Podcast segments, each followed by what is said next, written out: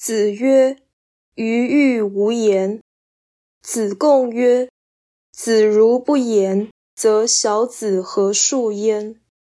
子曰：“天何言哉？四时行焉，百物生焉，天何言哉？”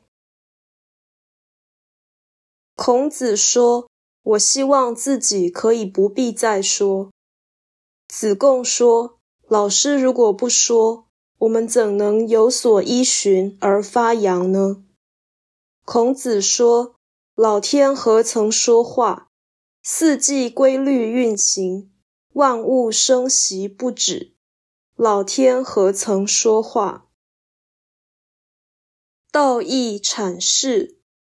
本章一方面呈现孔子感慨教育的无效，另一方面表示天道具有超越性，二者合一则暗示圣人虽领悟高深的道理，但他的教育对象知识层次太低，根本不能晓以大义，因此传道者有不如不言的感叹。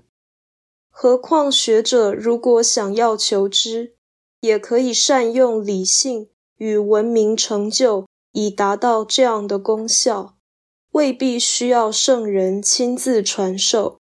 所以孔子希望自己能像天一样无言。